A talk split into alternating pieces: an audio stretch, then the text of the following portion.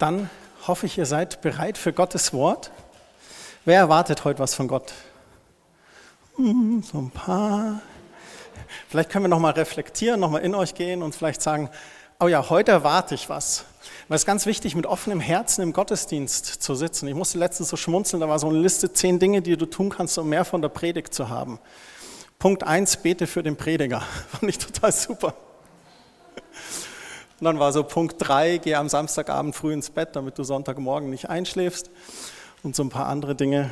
Aber auch ein wichtiger Punkt, mit offenem Herzen, mit Erwartung zu kommen. Gott möchte was tun in deinem Leben. Und ich weiß, dass es Sonntage sind manchmal sehr herausfordernd, weil wir sind auch gerade heute in unserer sehr schnellen postmodernen Gesellschaft sind wir auf der Suche nach der nächsten oder neuesten Offenbarung. Aber ganz viele Sonntage sind einfach noch einmal erneut was in Gottes Wort anzuschauen oder anzuhören, was wir vielleicht schon kennen, aber wo Gott vielleicht noch mal einen Punkt tiefer gehen möchte oder nur etwas betonen möchte. Also ich möchte euch ermutigen, erwartet einfach, dass Gott sich euch offenbart, dass Jesus sich offenbart und der Heilige Geist sein Werk tut.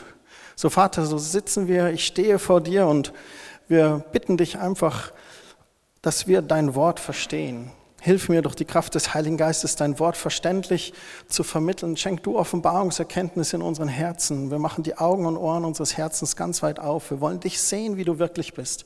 Wir wollen direkt von dir hören, vom Thronsaal. Danke dafür, Vater. In Jesu Namen. Amen. Vor zwei Wochen haben wir uns ja Hebräer Kapitel 9 angeschaut. Falls ihr nicht da wart, kann man gerne nochmal die MP3 nachhören. Und letzte Woche war die Inge hat auch den Gottesdienst gestaltet und es war ein ganz anderer Gottesdienst. Es ging auch um Hebräer 9, aber ihr habt unten mit Lobpreis gestaltet, habt dann ein Labyrinth angeschaut und seid so verschiedene Stationen durchgegangen. Und wir wollen heute Hebräer Kapitel 10 anschauen. Und wir haben uns ja schon unterhalten, dass Gott grundsätzlich bei seinem Volk wohnen möchte. Er hat die Erde geschaffen, den Menschen geschaffen und dann haben Adam und Eva leider einen Fehler begangen und dadurch war eine Trennung zwischen Gott und dem Menschen. Sünde kam rein und als Konsequenz für diese Sündigung geschah eben diese Trennung.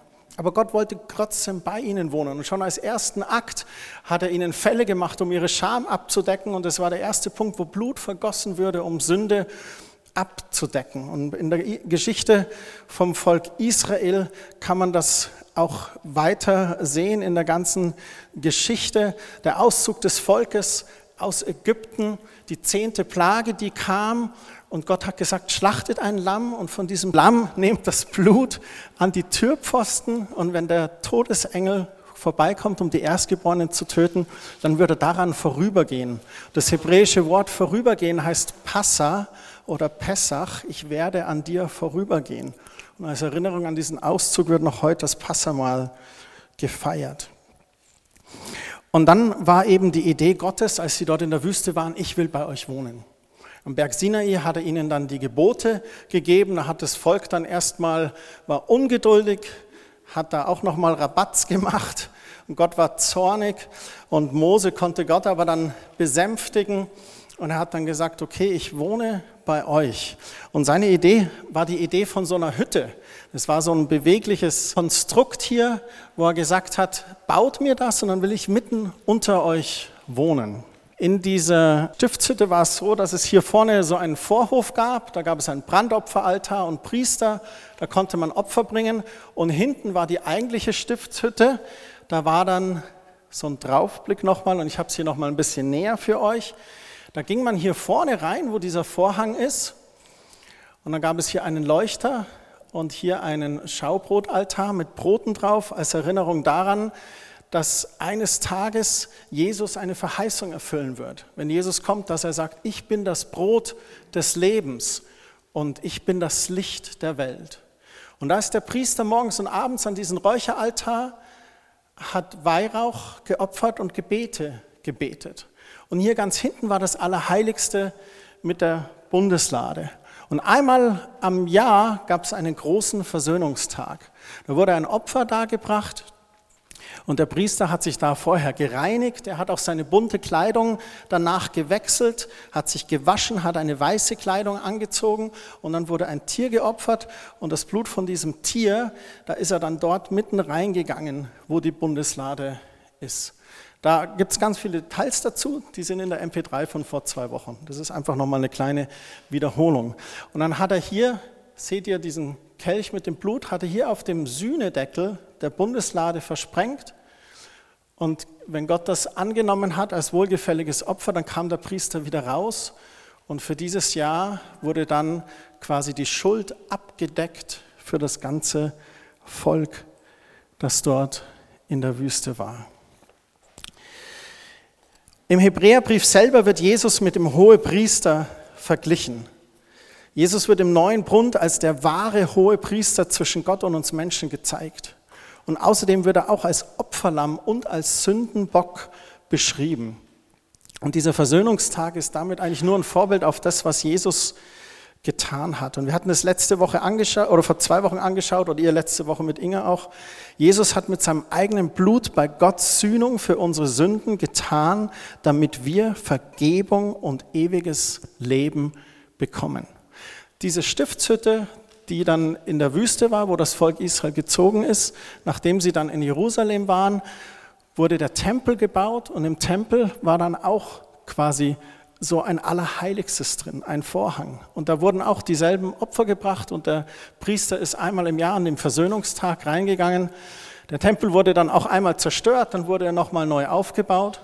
Und als Jesus dann auf die Erde kam, war dieser Tempel dort in Jerusalem, wo Jesus auch war. Und am Zeitpunkt, wo Jesus am Kreuz hang und starb, ist der Vorhang im Allerheiligsten von oben nach unten entzweigerissen. Und das hat eine ganz starke Symbolik. Da sagt Gott mit anderen Worten, dieser alte Bund, der ist jetzt beendet. Es gibt freien Zugang zu mir. Ich mache den Vorhang auf und du kannst den Schritt zu mir tun und ganz zu mir kommen. Und warum? Durch das Opfer Jesu am Kreuz.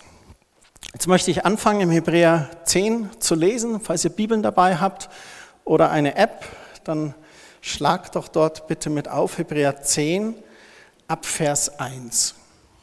Wir werden ein paar Sachen aus dem Kapitel anschauen. Wir werden nicht alle Verse lesen, aber schon einige. Ich lese einfach mal die ersten 1 bis 8. Die umfassenden und bleibenden Auswirkungen des Opfers Jesus steht bei mir als Überschrift.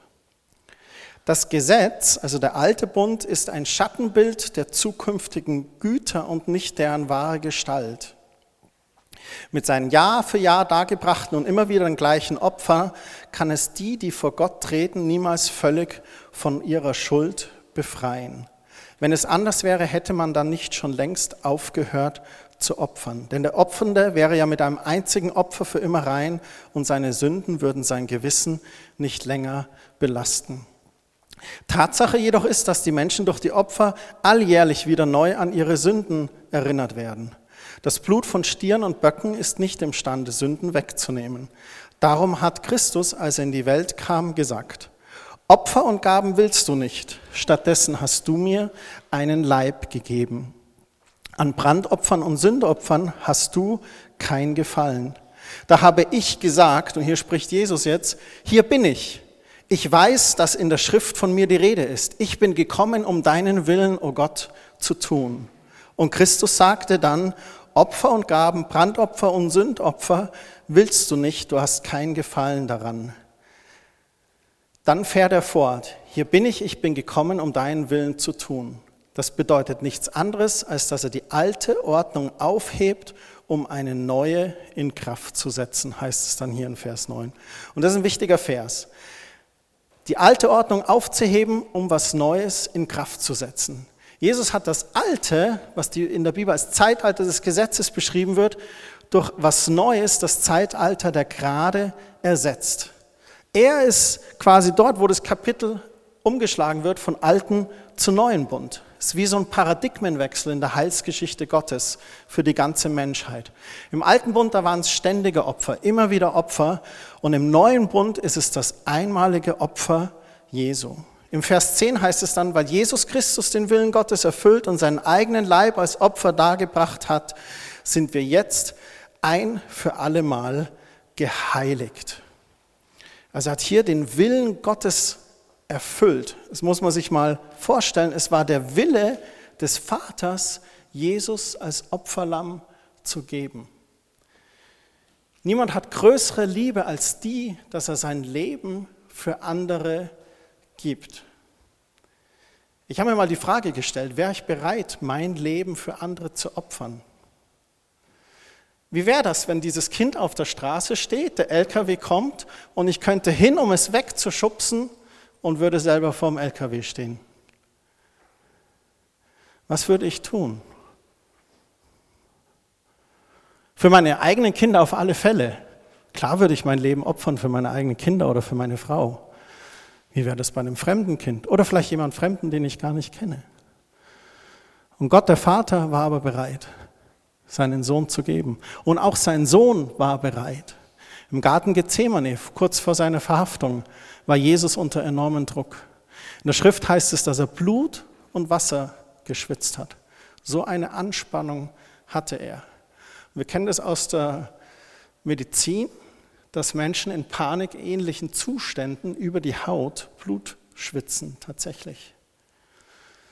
Und da war Jesus, er wusste, was auf ihn zukam, die Last der ganzen Menschheit der Sünde zu tragen. Aber was hat er gesagt? Nicht mein Wille, sondern dein Wille soll geschehen, Vater. Vorher hat er noch gesagt, wenn es eine Möglichkeit gibt, wenn es irgendeine Möglichkeit gibt, dass dieser Kelch an mir vorübergibt, dann gerne. Aber nicht mein, sondern dein Wille geschieht. Und aus diesem Gehorsam Jesu Christi, sich zu geben als Opferlamm, sind wir jetzt ein für alle Mal geheiligt. Was ist dieser Begriff geheiligt? Was Heiliges ist etwas, was ohne Fehler und ohne Makel ist. Wir sind in diese Welt der Sünde geboren. Als kleine Babys sind wir noch ganz unschuldig. Ne? Habt ihr schon mal ein Baby gleich nach der Geburt gesehen? Ist so voll süß. Also es, es kann niemand was zur Leide tun. Ne? Dann kommen sie in den Kindergarten und lernen Wörter von anderen, bringen die mit nach Hause. Irgendwann gelingt es uns nicht mehr unschuldig zu bleiben. Wir sündigen irgendwann. Aber durch die Annahme des Opfertodes Jesus und durch Bitte um Vergebung unserer Sünden werden wir geheiligt. Wir sind dann schuldlos. Wir haben dann einen gerechten Stand vor Gott. Wir sind reingewaschen durch sein Blut, heilig, ohne Fehler und Makel. Ich glaube, dass er hier nicht von diesem Prozess der Heiligung spricht, die wir als Nachfolger Jesu durchlaufen. Ich meine, das kennen wir. Die, die schon ein bisschen länger mit Jesus unterwegs sind, vielleicht bist du auch christlich aufgewachsen, dann bist du eh in, diesem Prozess. Aber vielleicht warst du vorher, hast du ohne Gott gelebt und dann kommst du an den Punkt in deinem Leben, wo du sagst, ja, ich lebe jetzt mit Gott. Und in dem Moment, wo du sagst, ich erkenne das an, Jesus ist am Kreuz für mich gestorben, und bittest ihn um Vergebung und sagst, komm in mein Leben, komm in mein Herz, sei du der Herr meines Lebens, vergib mir meine Schuld, da wäscht er dich rein. Und wenn Gott dich dann ansieht, in Gottes Augen bist du ganz rein gewaschen, schuldlos. Und das ist dieser Moment, von dem der Schreiber hier im Hebräerbrief spricht. Was dann danach geschieht, wenn du dann Nachfolger Jesu bist, ist dieser Prozess der Heiligung. Unser Herz wird reingewaschen, aber wir haben dann vielleicht noch alte Gewohnheiten oder Charaktermäkel oder irgendwas. Und das ist, dieser Prozess der Heiligung ist unser ganzes Leben lang.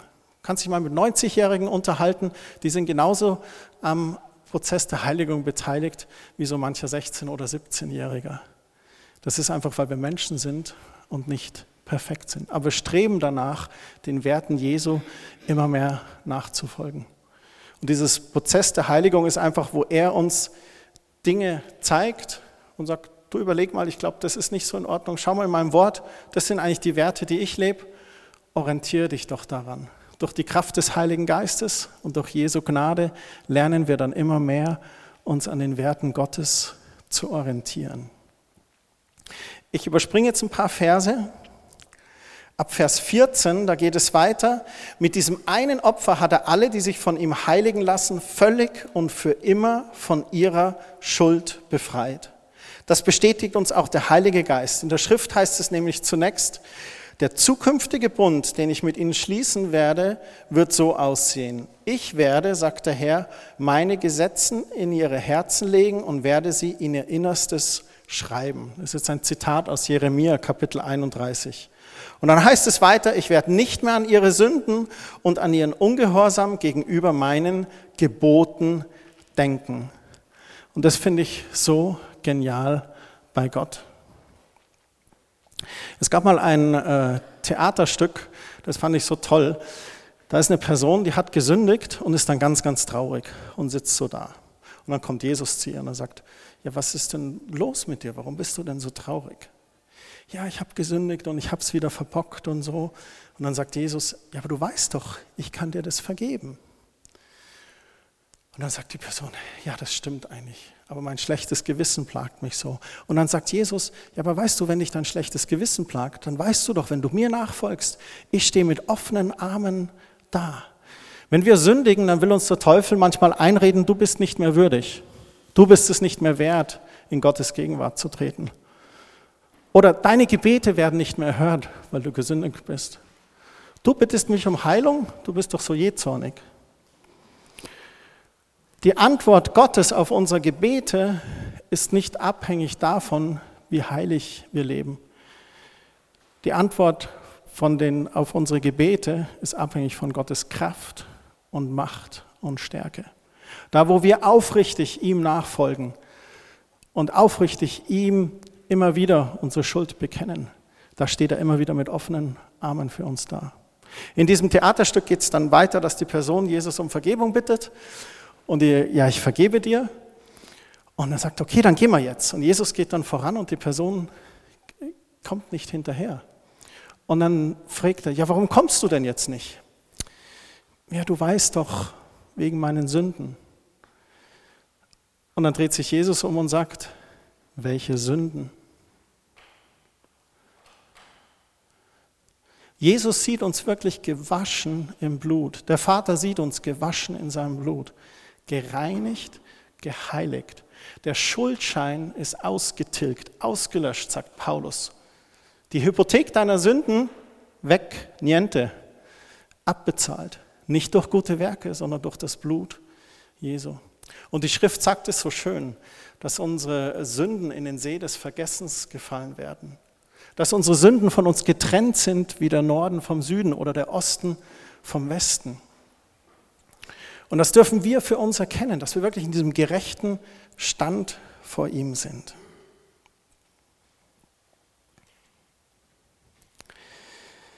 Dann weiter Vers 18 und 19, das sind eigentlich die schönsten Verse jetzt hier in dem Kapitel. Wo aber die Sünden vergeben sind, ist kein weiteres Opfer mehr dafür nötig. Genial. Keine Opfer mehr. Jesus hat ein für alle Mal den Preis bezahlt.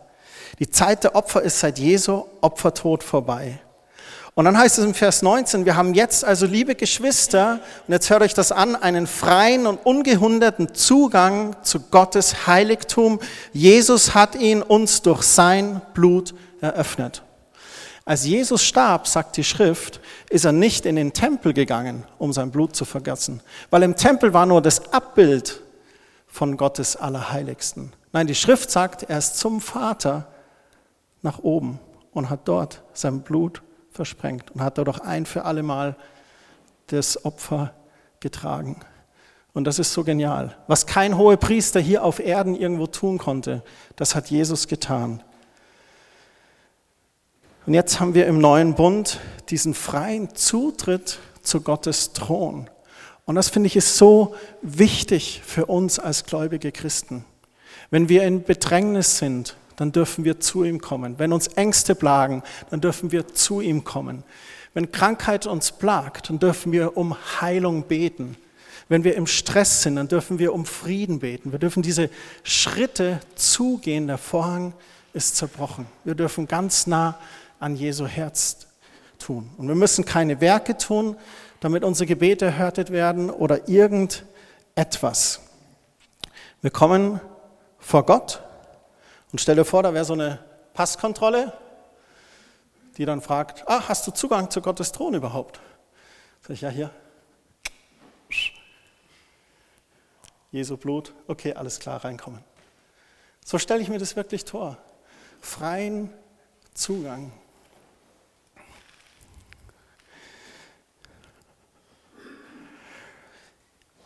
Im Vers 22 heißt es dann, deshalb wollen wir mit ungeteilter Hingabe und voller Vertrauen und Zuversicht vor Gott treten. Wir sind ja in unserem Innersten mit dem Blut Jesu besprengt und dadurch von unserem schuldbeladenen Gewissen befreit. Wir sind bildlich gesprochen am ganzen Körper mit reinem Wasser gewaschen. Und ich habe da ein paar Punkte notiert. Das erste ist, du brauchst keine Angst vor Gott haben. Ich bin immer wieder erstaunt in Gesprächen, wie viele Menschen Angst vor Gott haben. Angst, sich an Gott zu wenden, überhaupt ein Gebet zu sprechen oder Angst in Gottes Gegenwart zu tun. Und ich kenne diese Gedanken selber. Ich habe so mit manchen schlechten Gewohnheiten gekämpft in meinem Leben und bin jetzt auch noch oft herausgefordert. Und dann fällst du in so eine schlechte Angewohnheiten. Natürlich hast du ein schlechtes Gewissen, du fühlst dich dreckig, du fühlst dich schmutzig, du fühlst dich nicht wohl. Aber weil ich Gott kenne mittlerweile, weiß ich, dass er es liebt, Leute mit schmutzigen Klamotten willkommen zu heißen, wenn sie kommen, um reingewaschen zu werden. Und es gibt im Johannesbrief diese schöne Stelle, wenn wir gläubige Christen, also die, die Jesus nachfolgen, wenn wir sündigen und zu ihm kommen, ganz aufrichtig, dann ist er treu und gerecht und vergibt uns unsere Schuld. Und das immer, immer wieder. Dann das Zweite, du bist nun Sohn oder Tochter Gottes, des liebenden Vaters. Stellt euch mal eine Firma vor mit 12.000 Mitarbeitern. Der Vorstandschef, der ist ganz schön beschäftigt. Der hat nie Zeit für die unwichtigen Dinge. Der hat die wichtigen Dinge. Sein Tag ist getaktet, von 7 Uhr morgens bis abends um 20 Uhr. Aber eins weiß die Sekretärin. Wenn drei Personen anrufen, die werden sofort durchgestellt. Die Frau, der Sohn und die Tochter. Und genauso ist es bei Gott. Wir sind Söhne und Töchter Gottes. Und genauso wie ihr eure Kinder liebt und ihnen nur Gutes möchtet, oder eure Eltern euch geliebt haben und euch nur Gutes möchten, hoffe ich zumindest, genauso ist es bei Gott. Er ist wirklich der liebende Vater, wie aus dem Gleichnis von den zwei Söhnen. Er empfängt dich gerne jederzeit mit offenen Armen. Du musst dich nie zu dreckig fühlen oder du musst nie Angst haben vor ihm oder du musst nie den Gedanken haben, dass er jetzt keine Zeit hat. Ich weiß nicht, wie er es macht, sieben Milliarden Menschen, aber Gott erhört Gebete. Deswegen ist er auch Gott. Er ist übernatürlich. Er kriegt das auf die Reihe. Lasst es sein Ding sein. Wir brauchen uns nicht minderwertig fühlen, oh, bin ich vielleicht wertvoll genug, dass Gott auch meine kleinen Gebete erhört. Ja, tut er. Ich habe große Gebete zu Gott gebetet, die hat er erhört und auch die kleinen. Ich bekenne mich, ich bete für Parkplätze. Gott erhört's. Selbst die kleinsten nichtigen Dinge. In der Buße durch Jesu Blut von unserer Schuld befreit. Die Last ist weg vom Herzen. Wir spüren Befreiung, Freiheit. Und in der Taufe im Wasser sind wir reingewaschen worden. Das steht in diesem Vers 22. Die nächsten drei Verse möchte ich noch lesen und dann habe ich noch einen Vers und eine kleine Geschichte für euch. Hebräer 10, die Verse 23 bis 25. Da heißt es, ferner wollen wir unbeirrbar an der Hoffnung festhalten, zu der wir uns bekennen. Denn Gott ist treu und hält, was er zugesagt hat. Und weil wir auch füreinander verantwortlich sind, wollen wir uns gegenseitig dazu anspornen, einander Liebe zu erweisen und Gutes zu tun. Deshalb ist es wichtig, dass wir unseren Zusammenkünften nicht fernbleiben, wie einige sich das angewöhnt haben, sondern dass wir einander ermutigen und das umso mehr, als wie ihr selbst feststellen könnt, der Tag näher rückt, an dem der Herr wiederkommt. In diesen drei Versen stehen fünf fundamentale Dinge für mich, die ich für Christen wichtig finde. Ich nenne die mal fünf wichtige Dinge im Leben eines Christen. Das erste ist Festhalten an der Hoffnung. Der Schreiber ermutigt uns hier, wir wollen unbeirrbar an der Hoffnung festhalten, zu der wir uns bekennen. Gott schenkt uns Hoffnung und unsere Hoffnung nähern wir am besten durch sein Wort und seine Verheißungen. Es gibt wirklich für jede Not oder jede Herausforderung in Gottes Wort eine Verheißung, wo er uns Gutes verheißt. Da, wo Krankheit ist, verheißt er Heilung. Da, wo Streit und Krieg ist, verheißt er Frieden. Da, wo Trauer ist, verheißt er Freude. Und wir müssen in Gottes Wort eintauchen und uns diese Verheißungen anschauen, damit wir die Hoffnung behalten, festhalten an der Hoffnung. Und das nächste, was er dann beschreibt, ist Gottvertrauen. Zu wissen, dass Gott treu ist und dass er auch hält, was er zusagt. Er schreibt hier, Gott ist treu und hält, was er zugesagt hat. Ich erwische mich selber manchmal dabei, dass ich denke, okay, glaube ich das jetzt wirklich? Bin ich wirklich vollkommen überzeugt davon?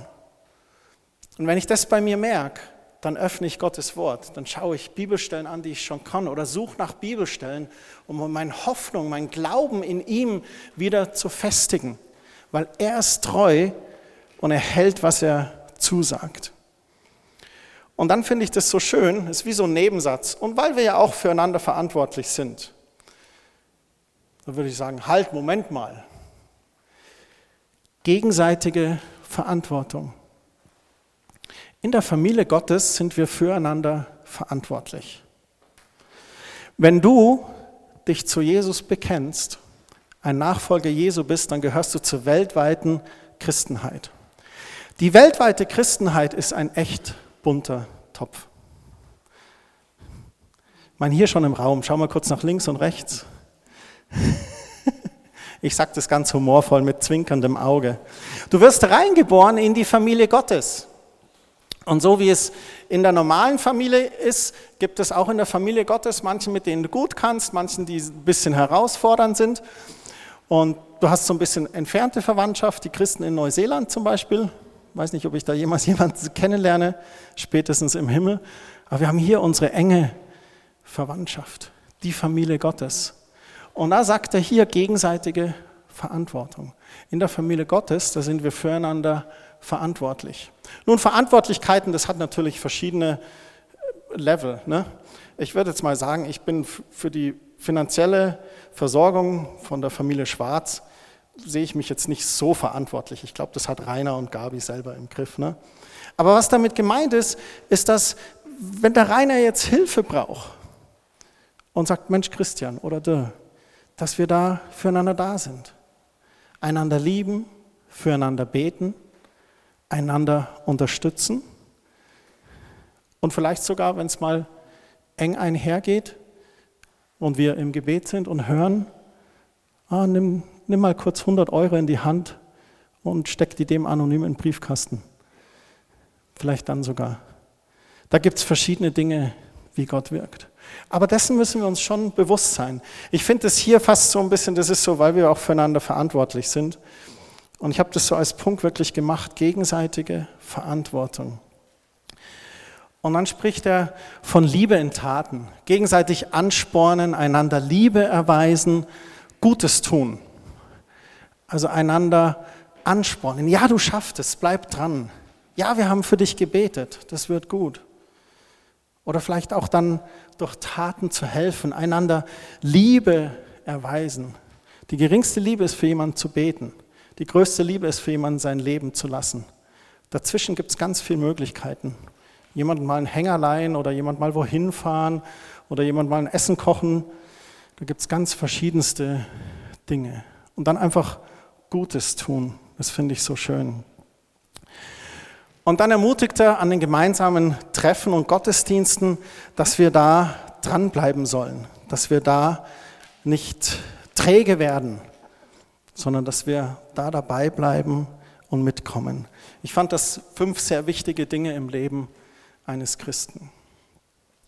Nun komme ich zu der einen Bibelstelle und der Geschichte. Und zwar gibt es in Philippa 3, Verse 12 bis 17 folgende Bibelstelle. Und da muss man sich vorher erstmal überlegen, wer jetzt hier spricht. Paulus hat diesen Brief geschrieben. Paulus war vor seinem Bekehrungserlebnis ein Saulus. Das war sein vorheriger Name. Er war im Stand der Pharisäer, er war sehr gelehrt, er kannte die Schriften in und auswendig und er war der heftigste Christenverfolger, den es zur damaligen Zeit gab. Eines Tages ist an diesem Saulus auf der Straße ein helles Licht erschienen. Es hat ihn geblendet, er war blind. Wer bist du? schrie er da. Und eine Stimme kam, ich bin es, den du verfolgst. Und dann war er erstmal geplättet, dann war er erstmal aus dem Verkehr gezogen, er hat dann sein Augenlicht wieder bekommen, das ist eine Geschichte für sich. Und dann ist er ein paar Jahre erstmal äh, versorgt worden, auch von Menschen und war auch in einer Schule, die ihm dann erstmal auch das Evangelium nochmal ganz bewusst erklärt haben und offenbart haben. Und dann war er umbenannt zum Paulus. Und dieser Paulus hat die großen Missionsreisen gemacht. Dieser Paulus hat den größten Teil des Neuen Testamentes geschrieben.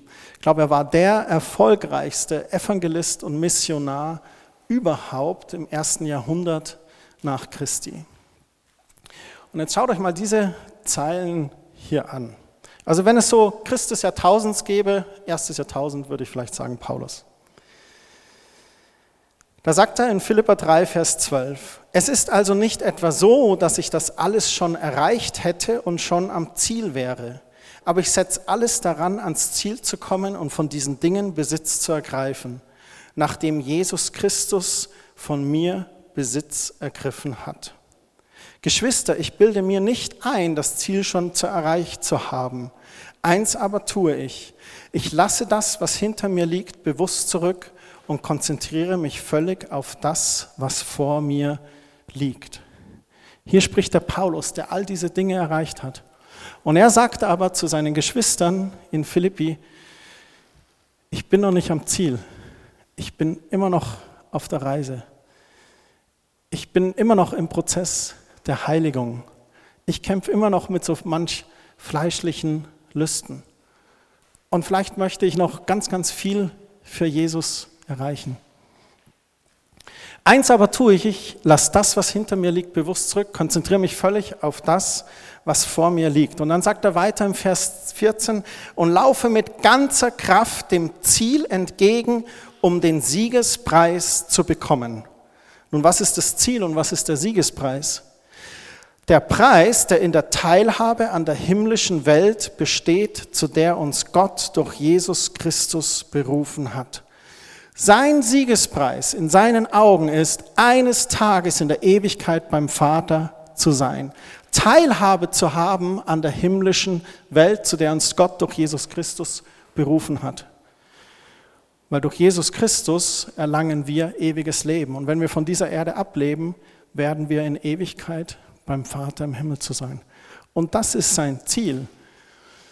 Und dann habe ich überlegt, okay, wenn das dein Ziel ist und du kämpfst so, dann denke ich, kämpft er auch einfach gegen Versuchungen oder Sünden. Dinge, die ihn zurückhalten wollen, Jesus nachzufolgen. Ich bin mir sicher, dass Paulus so einige Versuchungen hatte. Vielleicht auch eine Bathseba wie beim David, die ihm der Teufel über den Weg geschickt hat. Oder vielleicht hatte er mal die Möglichkeit und hatte eine Schatulle voller Geld, die Gemeindekasse von Philippi vielleicht, und hätte verschwinden können. Soweit aber berichtet ist, hat er das alles nicht gemacht kein Ehebruch, kein Geld veruntreut. Wir alle, die der Glaube an Christus zu geistlich reifen Menschen gemacht hat, wollen uns ganz auf dieses Ziel ausrichten. Alle, die der Glaube an Christus zu geistlich reifen Menschen gemacht hat. Wer würde sich als geistlich reifer Mensch betrachten? Kommt, seid mutig. Gibt es schon ein paar hier, hä? Wir sind auf dem Weg. Gell? Aber er, also er sagt hier, die, die schon geistlich reif sind, wir wollen uns ganz auf dieses Ziel ausrichten. Mit anderen Worten, selbst wenn du geistlich reif bist, bleib weiter dran. Schau auf das Ziel. Laufe deinen Lauf. Und dann sagt er, wenn eure Einstellung in dem einen oder anderen Punkt davon abweicht, wird Gott euch auch darin die nötige Klarheit schenken. Und dann im Vers 16 und 17, doch von dem, was wir bereits erreicht haben, wollen wir uns auf keinen Fall wieder abbringen lassen. Folgt alle meinem Beispiel, Geschwister, und richtet euch an denen aus, deren Leben dem Vorbild entspricht, das ihr an uns habt. Er bringt dann sich da nochmal als Beispiel und andere Geschwister. Und von dem, was er bereits erreicht hat, will er sich auf keinen Fall wieder abbringen lassen. Er ermutigt hier dran zu bleiben. Das Leben hier auf Erden ist manchmal echt herausfordernd. Es gibt so manche Steine, die uns in den Weg gerollt werden oder so Stöcke zwischen die Beine. Und in dieser Herausforderung liegt es an uns, dran zu bleiben. Uns bewusst zu machen, Jesus hat den Preis bezahlt und dass wir in Jesus Söhne und Töchter des allmächtigen Gottes sind, dass Gott treu ist in seinen Verheißungen und sich zu seinem Volk stellt. Genauso wie er es im alten Bund gemacht hat und noch viel mehr in dem neuen Bund. Gott sieht dich genau, wo du stehst und was du gerade brauchst. Und sein Arm ist nicht zu kurz.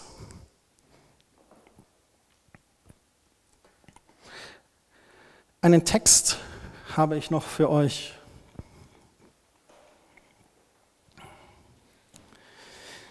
Den hat geschrieben der James Corbett. Er hat gelebt von 1866 bis 1933. Ein amerikanischer Boxer.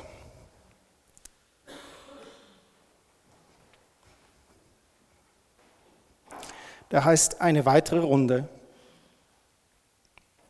Wenn deine Füße so müde sind, dass du in die Mitte des Rings zurückweichen musst, kämpfe eine Runde länger wenn deine Arme so müde sind, dass du deine Hände kaum mehr zur Deckung hochkriegst, kämpfe eine Runde länger.